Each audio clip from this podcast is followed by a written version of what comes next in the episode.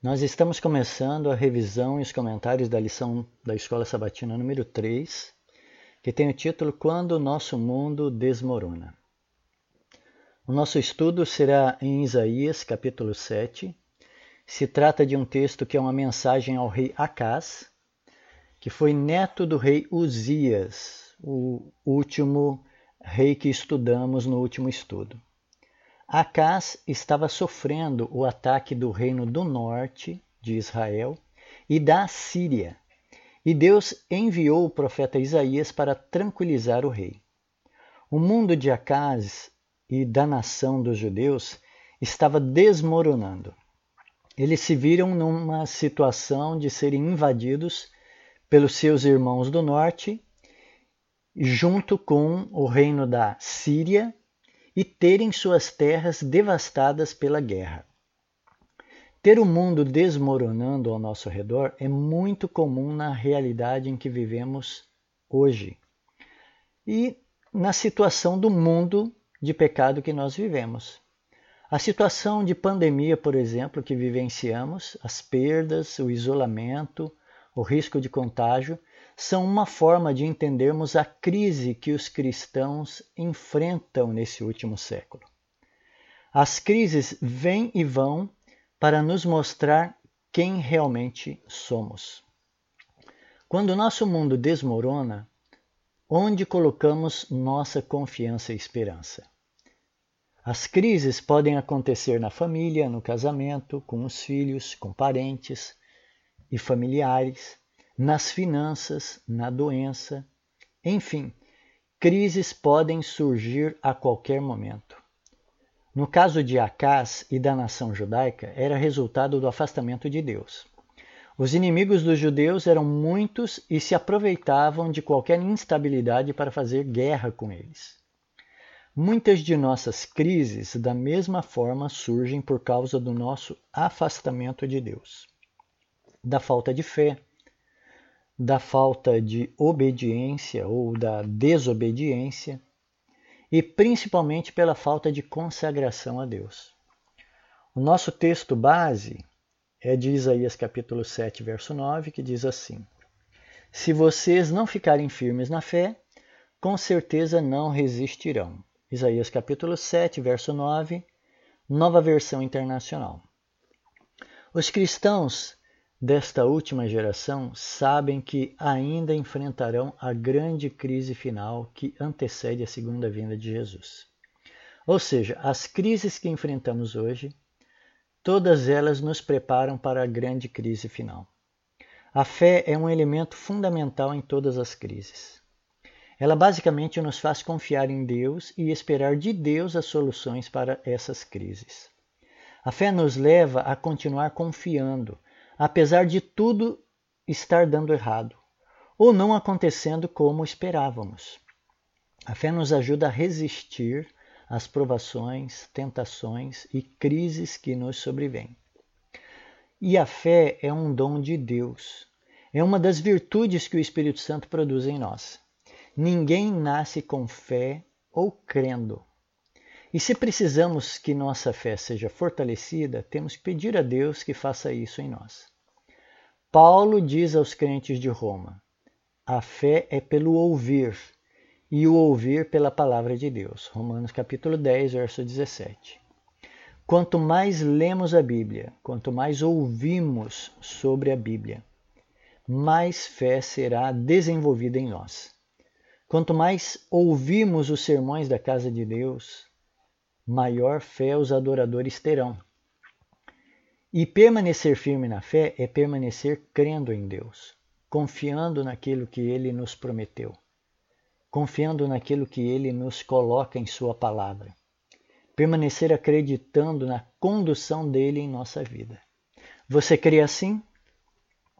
Vamos analisar Isaías capítulo 7, verso 1 a 9, que descreve o perigo que vinha do norte.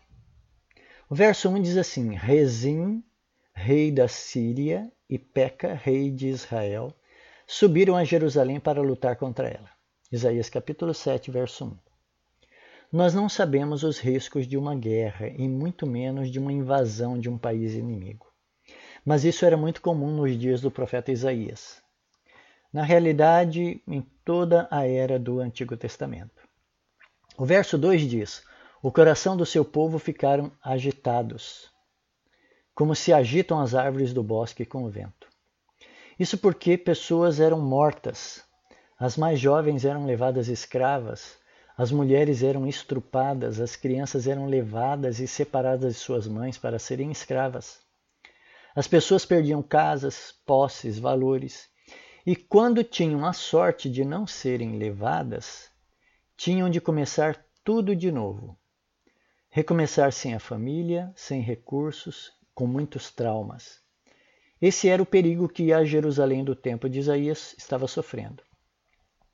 Sobre o que o seu coração hoje está agitado, você que está me ouvindo, sobre o que o seu coração está agitado. O que tem preocupado você? O rei Acás escolheu procurar ajuda de outro país inimigo e não de Deus. Acás contratou os assírios, que era outra nação diferente dos sírios. Ele contratou o rei Tiglat-Pileser III, a mesma Assíria que levou em cativeiro o reino do norte e que jamais os israelitas se recuperaram ou retornaram à sua terra. Aqui há uma lição para nós. Quando estamos em perigo, quando estamos em situações difíceis, quando tudo parece difícil, a quem nós recorremos? Aos advogados desse mundo? Aos médicos desse mundo? Aos bancos e empresas? A quem recorremos quando estamos em crise? Como já vimos, há muitas crises na vida humana.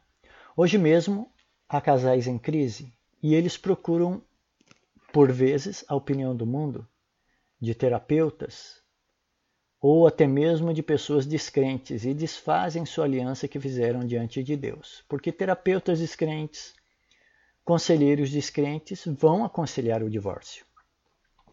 Nós não somos diferentes do povo do passado. Por vezes a crise é financeira e buscamos acordo com a empresa, com o chefe do emprego. Transgredimos os mandamentos de Deus e tentamos resolver por nós mesmos ou com as coisas deste mundo. E deve ser o contrário. A primeira coisa que nós devemos fazer é entregar a crise, o problema, nas mãos de Deus, nos consagrarmos a Deus, nos voltarmos para os conselhos da Bíblia, os conselhos do Espírito de Profecia, os conselhos de conselheiros cristãos. A igreja tem os ministérios né, da família e outros ministérios para atender várias áreas da nossa vida. É a esse Deus e aos mecanismos que Deus usa que nós devemos recorrer primeiro. E depois aos profissionais deste mundo, porque os profissionais deste mundo também são usados por Deus, mas esses profissionais devem ser cristãos, devem ser conselheiros, terapeutas, médicos cristãos. Vamos analisar os versos 3 a 9 de Isaías capítulo 7. Depois de Acas resolver fazer uma aliança com os assírios para ajudar a nação, Deus envia o profeta Isaías para oferecer ajuda ao rebelde rei. Deus envia a seguinte mensagem: Tenha cuidado e fique calmo. Não tenha medo nem fique desanimado. Isaías capítulo 7, verso 4. Essa mensagem não pertencia só a Acas ou àquela geração. Hoje Deus diz a nós: fique calmo, não tenha medo. Se formos fiéis a Deus, obedecermos aos seus mandamentos, não precisaremos temer as crises que esse mundo traz. Por exemplo, a pandemia. Não precisamos desanimar diante de qualquer crise que nos atinja crise familiar, econômica. A pandemia está gerando uma crise econômica no mundo. O nosso país está já sofrendo sinais né, na questão econômica, na economia do país, mas Deus, hoje, através dessa lição, desse estudo, ele vem e diz para nós: tenha cuidado e fique calmo. Não tenha medo, nem fique desanimado. Às vezes o prognóstico desse mundo é desfavorável e desanimador. Você vê as notícias sobre a pandemia, as estatísticas. O mundo quer nos desanimar, Satanás quer nos desanimar. Mas a palavra de Deus vem hoje para nós dizendo: né, tenha cuidado, a gente toma os cuidados né, com os protocolos, tudo. E Deus diz ainda: fique calmo, não tenha medo, nem fique desanimado. Às vezes, nós temos que confiar mais em Deus do que nas estatísticas desse mundo. Deus garantiu a Acás que a terra de Judá não seria invadida e garante a nós hoje que os males deste mundo não vão nos atingir. O salmista diz a nós, mesmo que eu ande no vale da sombra da morte. Nós estamos passando já, né? Há um ano e dois meses pelo vale da sombra da morte. E mesmo que sejamos atingidos pela morte, Deus nos ajuda a entender que bem-aventurados os mortos que desde agora morrem no Senhor. Apocalipse 14, verso 13.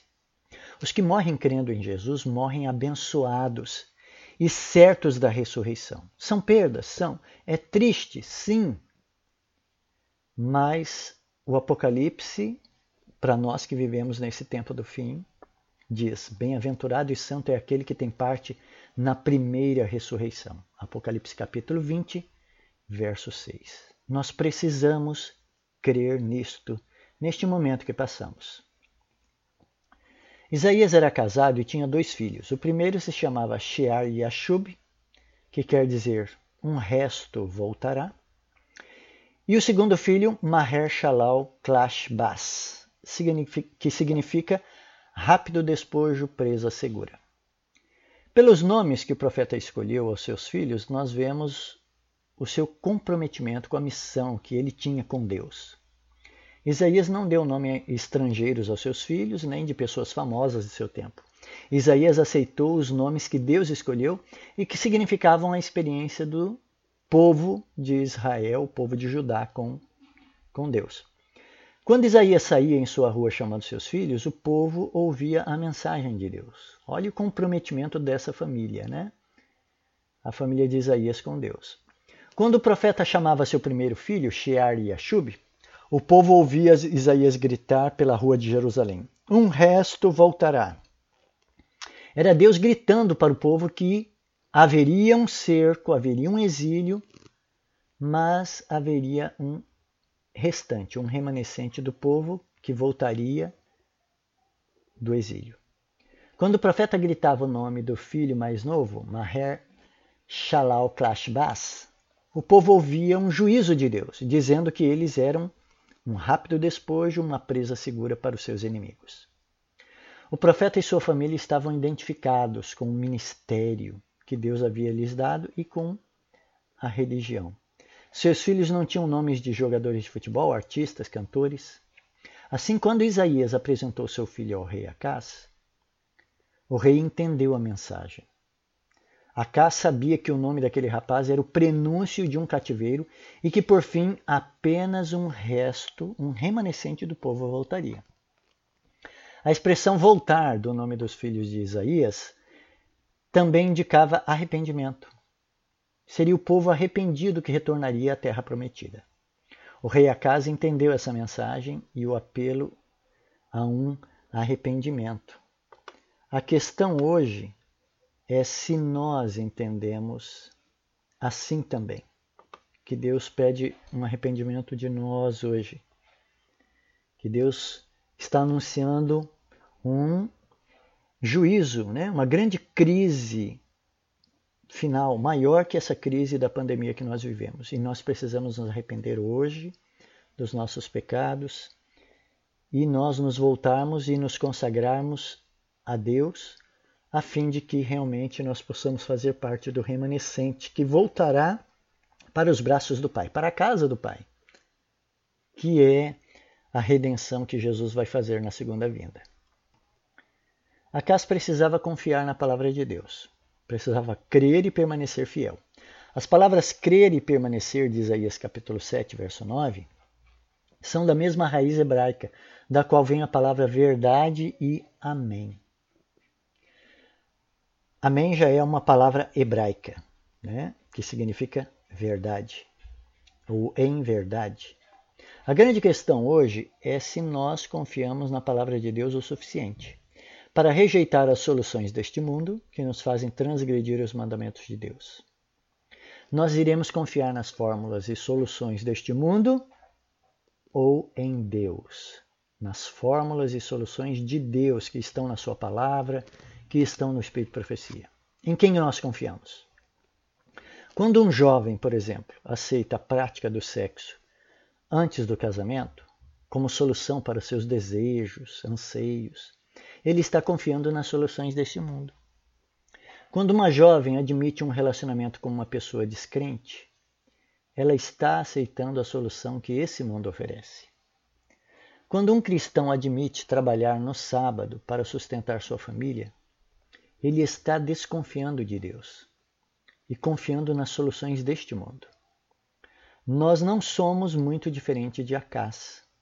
Esse rei procurou a amizade e aliança com o mundo pagão e nós hoje nos esquecemos dos conselhos de Deus e, da mesma forma, por vezes procuramos as soluções deste mundo. E não precisa ser assim, não pode ser assim, principalmente no tempo em que nós estamos vivendo, na crise que nós estamos tendo no mundo, né, que é uma pandemia, nós precisamos viver preparados. Nós precisamos viver fiéis. A qualquer momento, nós podemos ser contaminados e perdermos a nossa vida. Nós precisamos nos manter fiéis. E crises maiores virão e nós precisamos nos manter prontos para a segunda vinda de Jesus. Vamos analisar Isaías capítulo 7, versos 10 a 13, a outra oportunidade que foi oferecida ao rei Acás. Depois que Deus disse a Acás, os planos da Síria não irão acontecer, Deus ainda disse a Acás que ele poderia pedir um sinal. Mas o rei, de forma indiferente, disse: Não pedirei, não tentarei ao Senhor. A frase de Acás parece ser respeitosa, mas revelava na, eh, na realidade desprezo pela ajuda de Deus. Acás não queria ser ajudado. Imaginava que já tinha resolvido o assunto por si mesmo, contratando os assírios, e ele desprezou o poder de Deus em ajudar a, a nação, ajudar a ele.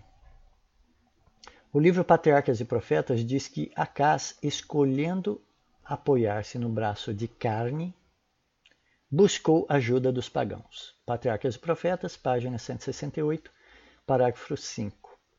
Acas desprezou a revelação profética e minimizou o poder de Deus. Mas não se apresse a condenar a Acas, porque hoje nós fazemos o mesmo. Deus nos dá todos os dias novas oportunidades de crermos nos seus conselhos e oportunidades, e como Acas nós escolhemos crer no braço da carne, ou na humanidade, em pessoas. Quando desprezamos os conselhos do Espírito de Profecia, estamos fazendo o mesmo que Acas fez com Isaías. Quando as crises vêm em nossa vida e procuramos a ajuda de seres humanos, profissionais e outras pessoas, e não a ajuda de Deus, nós estamos desprezando seu poder como fez o rei Acas. Quantas vezes temos em nosso meio pessoas com doenças graves ou simplesmente com a saúde prejudicada, mas esses crentes se negam a seguir o estilo de vida proposto por Deus no espírito de profecia. Desprezam os conselhos sobre saúde. Não aderem aos oito hábitos saudáveis. Preferem os métodos humanos de cura, remédio, quimioterapia, que intoxicam e prejudicam mais o corpo do que seguir os simples conselhos de Deus através dos oito hábitos naturais e do estilo de vida que o, os conselhos do Espírito de Profecia propõem. O desprezo de Acas e sua recusa em receber a revelação do profeta é repetida hoje pelo povo de Deus. Nós desprezamos também. Desprezamos os conselhos do Espírito de Profecia ele não é lido, né? os livros não são lidos, não são seguidos os conselhos, e o povo de Deus sofre doenças, morre de, de forma prematura e ofende a Deus porque o nosso corpo é o templo de Deus. E assim o povo de Deus sofre em várias áreas da vida por rejeitar e desprezar os seus conselhos, não só na área da saúde, na área familiar, na área, do, na área de educação dos filhos e dezenas de outras situações da nossa vida. Deus diz para nós hoje também: O meu povo está sendo destruído por falta de conhecimento. Oséias capítulo 4, verso 6. Deus ofereceu um sinal para Acás, mas o rei nem se importou com isso. O rei, de forma educada, mas desprezando a oferta, disse: Não pedirei nem tentarei o Senhor. Isaías capítulo 7, verso 12. E o profeta Isaías, indignado, disse: Você quer abusar da paciência de Deus. Isaías capítulo 7, verso 13. Acas estava satisfeito com o seu plano de pedir ajuda aos assírios. Não via a necessidade da interferência do profeta. E assim rejeitou a ajuda de Deus e rejeitou ao próprio Deus. Aqui há uma terceira lição. Quando rejeitamos os mandamentos de Deus ou aos seus conselhos do Espírito de Profecia, estamos rejeitando o próprio Deus. Algumas coisas dentro do cristianismo não são uma opção, mas são a boa, agradável e perfeita vontade de Deus. Romanos capítulo 12, verso 2, última parte. Não temos a opção de não guardar o sábado. Não temos a opção de rejeitar os conselhos de saúde do Espírito Profecia. Não temos a opção de não ler os livros do Espírito Profecia e viver de acordo com o que eu quero. Essa foi a atitude de Acás. Hoje você é Acás ou você é Isaías? Você despreza os conselhos de Deus ou os segue fielmente? O profeta Isaías era um exemplo de fidelidade. Deus havia dito a Isaías que colocasse um nome esquisito no seu filho e Isaías não reclamou, não questionou e deu o nome a seu filho como Deus havia pedido. Deus pediu ao rei Acás que ele lhe desse um sinal e Acás não pediu. Desprezou, minimizou a ajuda de Deus. Nessa caminhada espiritual que fazemos hoje, ou nós somos alguém como Acás, ou nós somos alguém como Isaías. Quem você é? Vamos estudar Isaías capítulo 7, verso 14. O sinal de um filho. O verso começa dizendo: O Senhor mesmo lhe dará um sinal. Acas recusou pedir um sinal, recusou a ajuda divina e Deus lhe deu um sinal. E era algo muito além da sua compreensão. As profecias de Isaías se aplicam sempre a duas situações: ao tempo local do profeta, né? ali o tempo de Acás, e ao futuro, sejam os últimos dias ou ao tempo do fim. Veremos isso na maioria das profecias de Isaías. O sinal dado por Deus foi o seguinte: a virgem conceberá e dará à luz a um filho, e lhe chamará Emanuel. Isaías capítulo 7, verso 14. A virgem aqui era uma jovem que estava comprometida ao casamento mas ainda virgem, né, sem ter tido relação sexual, para ser desposada. Não poderia ser a mulher de Isaías, porque Isaías já tinha filhos. E não poderia ser a esposa de Acás, porque ele também já tinha filhos, a esposa não era mais virgem. O sinal e a promessa aqui parecem indicar exclusivamente ao Messias. O sinal foi o maior e grande dom que Deus faria não só para a libertação local do seu povo no tempo de Acás, mas para a libertação universal dos humanos. Então, a profecia de Isaías era para aplicação local e universal. Essa é uma promessa messiânica. O sinal também era uma repreensão a Acás, porque esse filho prometido seria o eterno rei de Israel e Judá. A casa e a monarquia davídica seria substituída pelo eterno rei divino. Os reis judeus haviam se mostrado ineficazes e corruptos. Logo seriam destituídos, perderiam a monarquia e um rei pagão, Nabucodonosor, viria, reinaria sobre a nação e sobre toda a terra. O rei caldeu foi chamado de servo de Yahvé, e em Jeremias 27, verso 6, diz: Eu entregarei todas essas terras nas mãos de Nabucodonosor, rei da Babilônia, meu servo. Jeremias capítulo 27, verso 6. O sinal que Deus deu a Acas era mesmo, ao mesmo tempo uma promessa ao povo e uma repreensão a ele por sua incredulidade. A profecia de Isaías diz: lhe chamará Emanuel. Isaías 7, verso 14. Emanuel é um nome hebraico que quer dizer Deus conosco. Era a essência da encarnação, pois Deus estaria em carne e osso conosco, habitaria entre nós e seria um de nós. Como o evangelista João disse mais tarde, o Verbo se fez carne, habitou entre nós, cheio de graça e de verdade, vimos a sua glória, glória como do unigênito do Pai. João capítulo 1, verso 14. O brilho do conhecimento da glória de Deus é visto na face de Jesus Cristo. Desde os dias da eternidade, o Senhor Jesus Cristo era um com o Pai. Era a imagem de Deus, a imagem de sua grandeza e majestade, o resplendor de sua glória.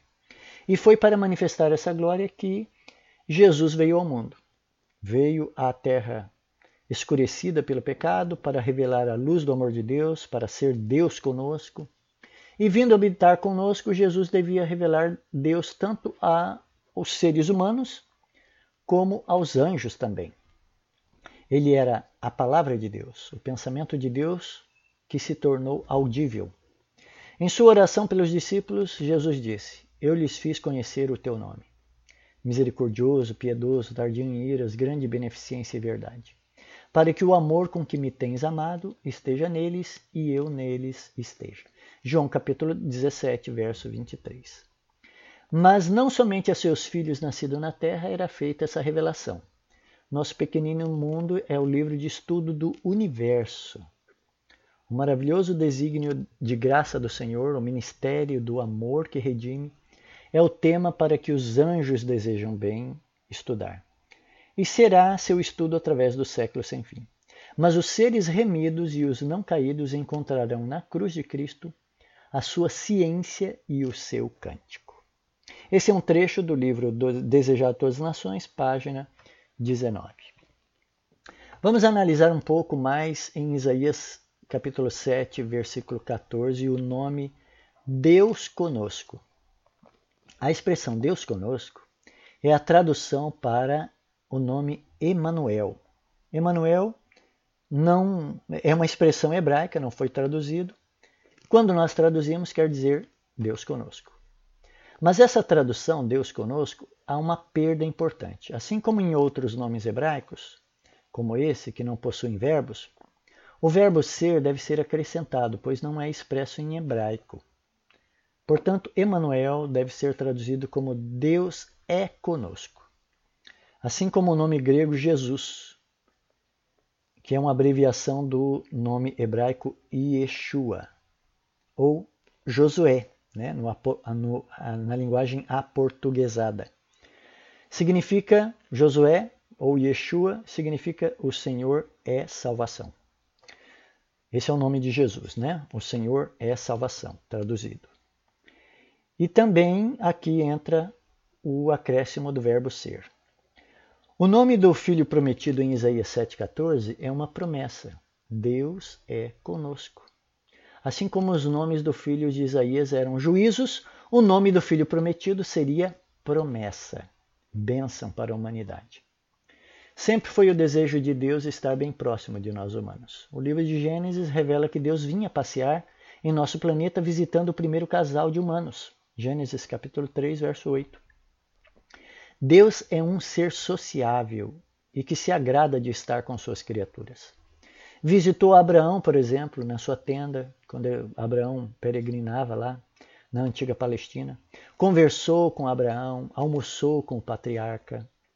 Depois disto, Deus pediu que construíssem o tabernáculo, e a razão era para habitar no nosso meio. Êxodo capítulo 25, verso 8. E a encarnação foi a realização do sonho de Deus não foi só um plano para morrer pela humanidade, mas também o desejo de Deus de estar conosco. Deus Filho se tornou humano para viver em nosso meio, passar pelas mesmas coisas que passamos, enfrentar os mesmos desafios e por fim vencer por nós para que nós tenhamos o direito à vida eterna novamente. Se se tornando um de nós, Deus ainda pôs pôde entender a realidade humana nas nossas tentações e lutas, a fim de nos ajudar hoje no céu. Lá no santuário celestial, Jesus pode ajudar as mães terrenas em suas lutas, porque Jesus teve uma mãe e sabe suas lutas e dores. Jesus pode socorrer os pais de família, porque conviveu com muitos deles, viu seus desafios e lutas para manter suas famílias, e assim pode ajudar esses pais hoje lá no céu. Jesus pode ajudar as famílias, ele mesmo teve uma família, teve irmãos, parentes, teve problemas familiares e sabe como resolvê-los. Jesus tem poder para ajudar as famílias aqui na terra hoje. Jesus foi criança, foi um juvenil, adolescente, foi um jovem, passou por todas essas fases a fim de entender a luta de cada um. Pode nos ajudar em nossas fraquezas, porque conviveu conosco e nos conhece muito bem. Por isso, a Bíblia diz: temos um sumo sacerdote que pode se compadecer de nossas fraquezas. Ele foi tentado em todas as coisas, nossa semelhança, mas sem pecado. Portanto, aproximemo-nos do trono da graça com confiança, a fim de recebermos misericórdia e encontrarmos graça para ajuda em momento oportuno. Hebreus capítulo 4, versos 15 e 16. O livro Desejar a Todas as Nações diz assim: Desde que Cristo veio habitar entre nós, sabemos que Deus está relacionado com as nossas provações e se compadece de nossas dores todo filho e filha de Adão, todo ser humano pode compreender que nosso Criador é o amigo dos pecadores. Pois em toda doutrina de graça, toda promessa de alegria, todo ato de amor, toda atração divina apresentada na vida do Salvador na terra, vemos Deus conosco. Como um de nós, cumpria-lhe dar o exemplo de obediência. Para isso, tomou sobre si a nossa natureza, passou por nossas provas, convia que em tudo fosse semelhante a nós, os seus irmãos. Hebreus capítulo 2, verso 17. Se tivéssemos de sofrer qualquer coisa que Cristo não houvesse suportado, Satanás havia de apresentar o poder de Deus como nos sendo insuficiente. Portanto, Jesus, como nós, em tudo foi tentado. Hebreus capítulo 4, verso 15. Sofreu toda a provação a que estamos sujeitos. Por sua humanidade, Cristo estava em contato com a nossa humanidade. Por sua divindade, ele firma-se no trono de Deus. Como filho do homem, deu-nos um exemplo de obediência. Como filho de Deus, ele nos dá poder para obedecer. Cristo foi tratado como nós merecíamos para que pudéssemos receber o tratamento a que ele tinha direito. Foi condenado pelos nossos pecados, nos quais não tinha participação, para que fôssemos justificados por sua justiça na qual não tínhamos parte. Sofreu a morte que nos cabia para que recebêssemos a vida que a ele pertencia. Pelas suas pisaduras fomos sarados. Isaías capítulo 53, verso 5. Era o objetivo de Satanás causar entre o ser humano e Deus uma eterna separação. Mas quando Jesus veio, chegamos a ficar mais íntimo em união com ele do que se nunca houvéssemos pecado. Ao tomar a nossa natureza, o Salvador ligou-se à humanidade por um laço que jamais se partirá. Ele nos estará ligado por toda a eternidade. Jesus não veio somente para levar os nossos pecados e morrer em sacrifício por nós. Jesus foi dado à raça caída para nos assegurar seu imutável conselho de paz Deus deu seu Filho unigênito a fim de que se tornasse membro da família humana, retendo para sempre sua natureza humana. Essa é a garantia de que Deus cumprirá todas as suas promessas em sua palavra.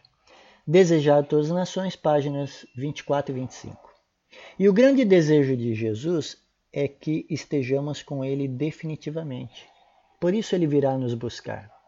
Jesus voltará para ter a cada um de nós ao seu lado. O Apocalipse diz: Deus habitará com eles, Deus mesmo estará com eles. Apocalipse capítulo 21, verso 3. Esses foram os comentários e a nossa revisão da nossa lição número 3 da Escola Sabatina. Espero que amanhã você, na Escola Sabatina, tenha bastante respaldo, bastante conteúdo para, em comunhão com os crentes que estarão lá congregando e adorando a Deus, você também poder repartir o seu conhecimento e as suas experiências. Esteja amanhã lá na igreja, que você tenha uma boa entrada de sábado, que você tenha um relacionamento com Deus nessas horas sagradas que você tenha um encontro com Deus nesse dia tão especial que é o sábado. Deus abençoe a todos, um grande abraço.